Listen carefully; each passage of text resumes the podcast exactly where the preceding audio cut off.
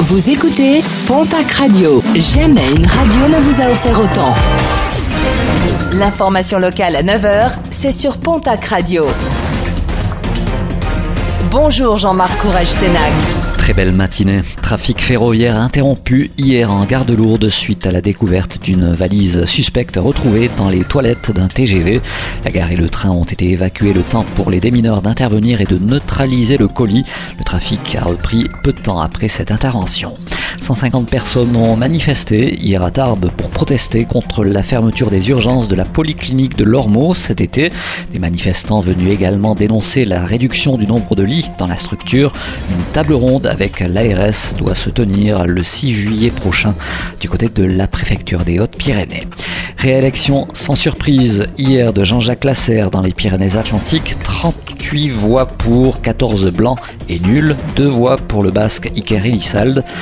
Plusieurs chantiers devraient être euh, menés lors de cette nouvelle mandature, particulièrement dans les domaines de l'environnement et du logement. 12 vice-présidents ont été élus, trois fois plus que lors de la mandature précédente. Il reste encore quelques places pour le concert de Vianney qui se déroulera à Lourdes vendredi prochain.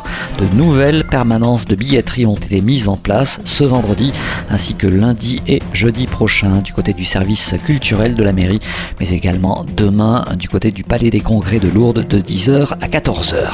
Une rencontre familiale et culturelle, ce sera le 8 juillet prochain du côté de la salle des fêtes de Sacoué en Barousse et c'est organisé par l'amicale laïque de Barousse 19h, repas partagé, un espace de jeu dédié aux enfants, une animation ainsi qu'une buvette sur place et puis vers 21h le spectacle Le Petit Soldat de Plomb avec euh, la compagnie Rêve de Théâtre, un spectacle gratuit mais qui se fait sur réservation auprès de Mélanie, un numéro de téléphone le 07 52 63 34 97 le 07 52 63 34 97.